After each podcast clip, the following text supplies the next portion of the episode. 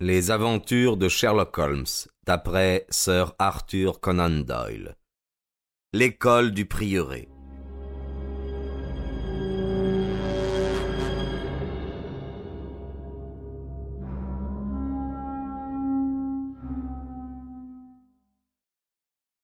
Jamais je n'oublierai l'attitude du duc qui frappa l'air de ses mains comme un homme qui se sent tomber au fond d'un précipice. Aussitôt, par un effort inouï, il recouvra son sang-froid d'aristocrate, s'assit et cacha sa tête dans ses mains. Il garda le silence pendant quelques instants. Que savez-vous? demanda-t-il enfin sans lever la tête. Je vous ai vus ensemble hier soir. Quelqu'un le sait-il à part euh, votre ami? Je n'en ai parlé à personne. Le duc prit une plume dans sa main tremblante et ouvrit son carnet de chèques. Je n'ai qu'une parole, monsieur Holmes. Je vais vous signer votre chèque malgré l'ennui que vous me causez. Quand j'ai fait cette promesse, j'ignorais la tournure que prendraient les événements, mais mais je puis avoir foi en votre discrétion et en celle de votre ami, n'est-ce pas? Je ne saisis pas bien. Je vais m'expliquer plus clairement, monsieur Holmes. S'il n'y a que vous deux au courant de la situation, il n'y a pas de raison de penser que ces faits seront connus. C'est, je crois, douze mille livres que je vous dois, n'est-ce pas? Holmes sourit et secoua la tête. Je crains bien que les choses ne puissent s'arranger aussi facilement. Il ne faut pas oublier qu'il y aura à rendre compte de la mort de l'infortuné professeur. Mais James Wilder n'y est pour rien. Il ne peut en être responsable. C'est l'œuvre de cette misérable brute qu'il a eu le malheur d'employer. Je ne puis envisager les choses de la même manière. Quand un homme met le pied dans le crime, il est moralement responsable de tout crime qui se rattache au premier. Moralement, c'est vrai, monsieur Holmes, mais certainement pas aux yeux de la loi. Un homme ne peut être condamné pour un meurtre auquel il n'a pas participé et qu'il réprouve autant que vous-même. Dès qu'il a tout appris, James est venu me faire une confession complète, tant il éprouvait d'horreur et de remords. Il n'a pas mis une heure à rompre entièrement avec le meurtrier.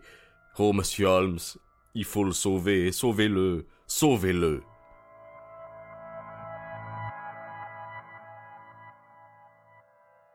Le duc avait perdu toute son assurance, et il marchait à grands pas dans l'appartement, la figure bouleversée, les mains crispées. Enfin, il put se maîtriser et s'assit devant son bureau. J'apprécie la délicatesse qui vous a fait venir près de moi avant de parler à qui que ce soit, dit-il. Au moins, nous pourrons voir ensemble s'il n'est pas possible de limiter cet horrible scandale. Certainement, dit Holmes, mais nous ne pourrons réussir que si nous trouvons en vous la plus entière franchise. Je ne demande qu'à vous venir en aide dans la mesure de mes moyens, mais pour cela il faut que je puisse comprendre tous les détails de cette affaire. Vous parliez tout à l'heure de monsieur James Wilder, et vous disiez qu'il n'était pas le meurtrier. Non, le meurtrier a pu s'échapper. Sherlock Holmes sourit. Monseigneur ne connaît pas, sans doute, ma oh, modeste réputation, sans quoi il eût deviné combien il était difficile de m'échapper. Monsieur Robin Hayes a été arrêté à Chesterfield sur ma dénonciation à onze heures hier au soir. J'ai reçu un télégramme de la police de cette ville ce matin avant de quitter l'école. Le duc se renversa dans sa chaise et regarda mon ami avec étonnement. Vous paraissez avoir un pouvoir surhumain, dit-il. Ainsi voilà Robin Hayes arrêté. Je suis bien heureux de l'apprendre si cela ne doit pas retomber sur James. Votre secrétaire? Non, monsieur, mais mon fils. C'était au tour de Holmes de se montrer étonné. J'avoue que j'ignorais cela, et je vous prierai de tout m'expliquer.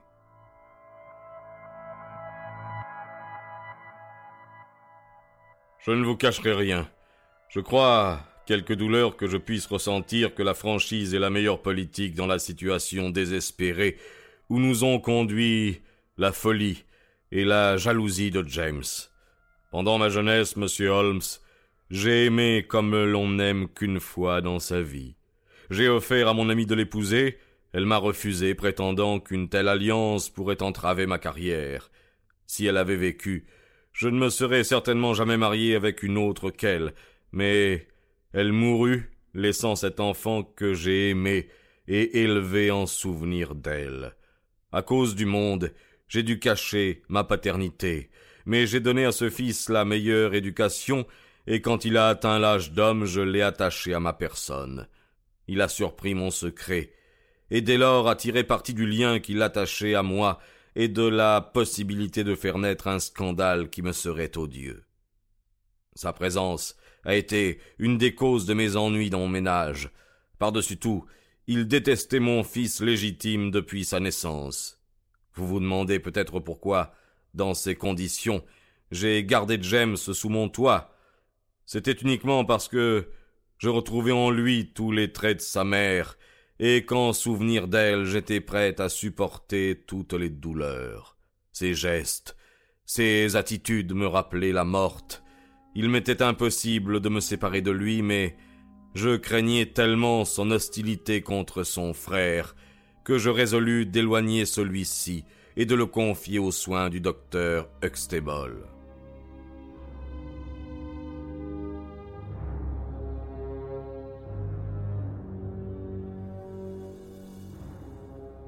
James s'est trouvé en contact avec Ace, qui était un de mes fermiers et qu'il connaissait puisqu'il était mon intendant.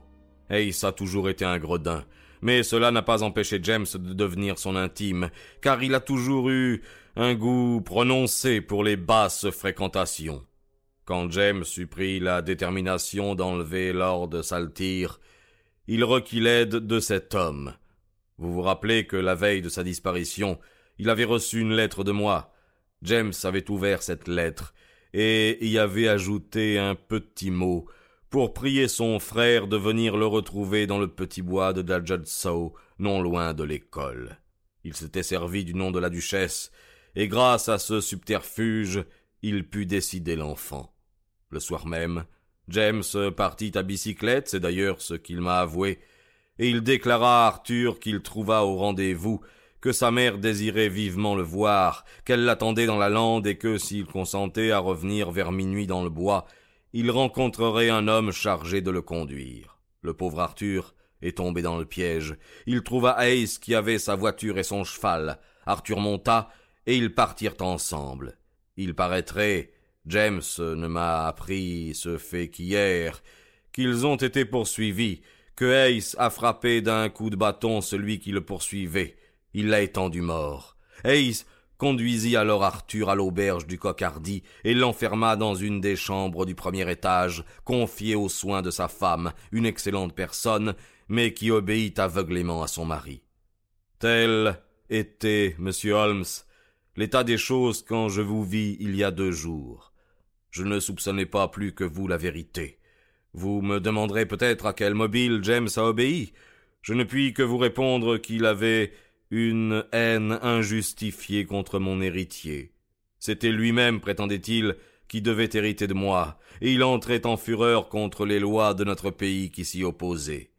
Il obéissait aussi à un autre mobile bien défini, l'espoir que je pourrais tourner la loi et qu'il m'imposerait ses conditions, me rendre Arthur, si je consentais à lui laisser mes propriétés par testament.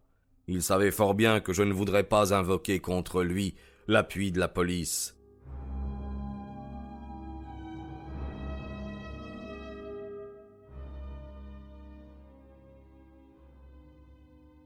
Il n'a pas pu me proposer ce marché parce que les événements se sont précipités et que le temps lui a manqué pour me développer ses plans. La découverte du cadavre d'Heidegger est survenue tout à coup. James, à cette nouvelle, a été saisi d'horreur. Nous avons appris l'événement hier par une dépêche du docteur Huxtable.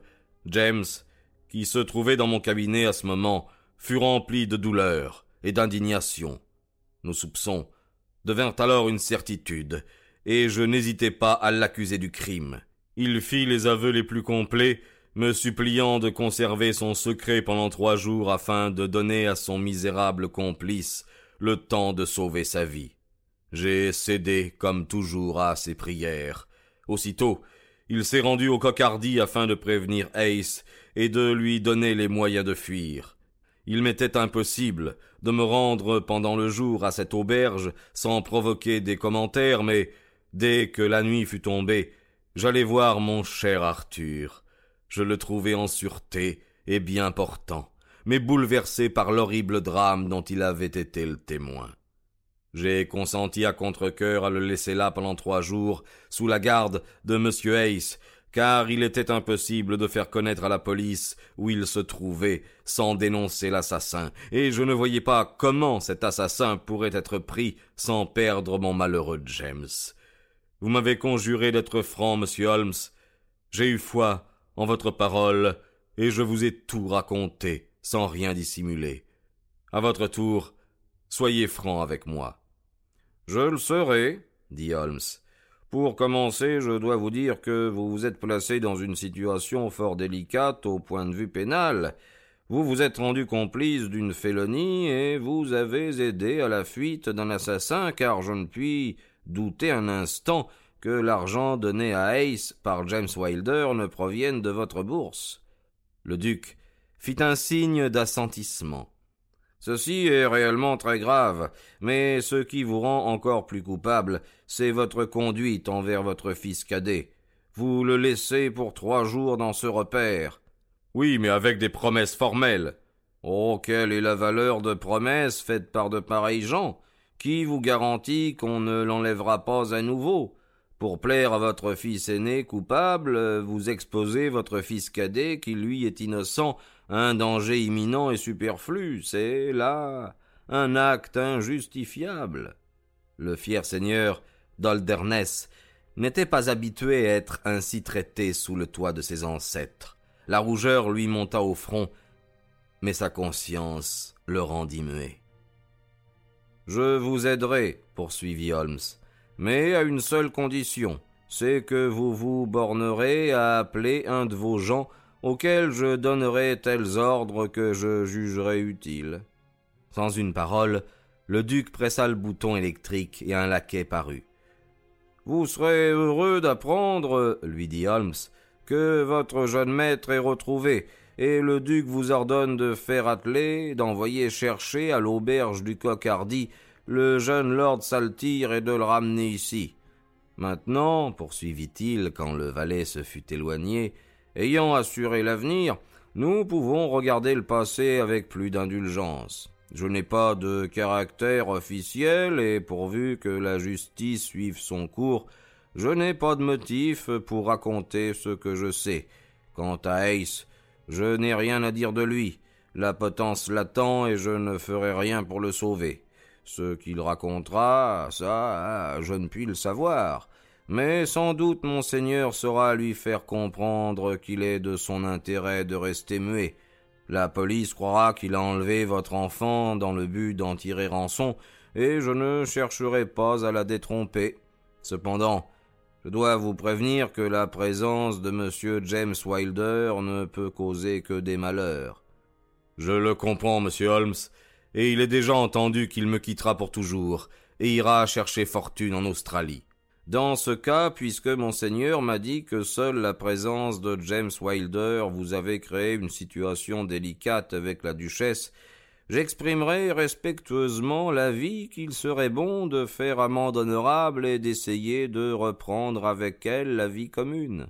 Cela est arrangé. J'ai écrit ce matin à la duchesse. Dans ce cas, dit Holmes en se levant, je crois que mon ami et moi n'avons qu'à nous féliciter d'avoir obtenu un si heureux résultat grâce à notre visite dans le Nord. Je serais pourtant heureux d'éclaircir un autre détail. Ace avait ferré ses chevaux avec des fers laissant l'empreinte de fers à bestiaux. Était-ce M. Wilder qui lui avait enseigné un tel moyen?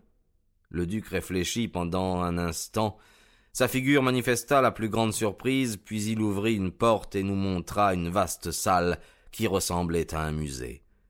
Il nous conduisit vers une vitrine et nous fit lire l'inscription suivante. Ces fers ont été trouvés en déblayant les fossés du château. Ce sont des fers à chevaux qui donnent l'empreinte des sabots de vache afin de fournir une fausse piste. Ils ont sans doute appartenu au baron pillard d'Alderness du Moyen Âge. Holmes ouvrit la vitrine, et se mouillant le doigt, il le passa sur le fer. une très légère couche de boue récente adhéra à son doigt. Merci, dit-il en refermant la vitrine. Ceci est la deuxième découverte intéressante que j'ai faite dans le Nord. Quelle est la première? Holmes plia son chèque et le plaça avec soin dans son portefeuille. C'est que je suis un pauvre homme, dit-il en le tapotant affectueusement et le faisant disparaître dans les profondeurs de sa poche.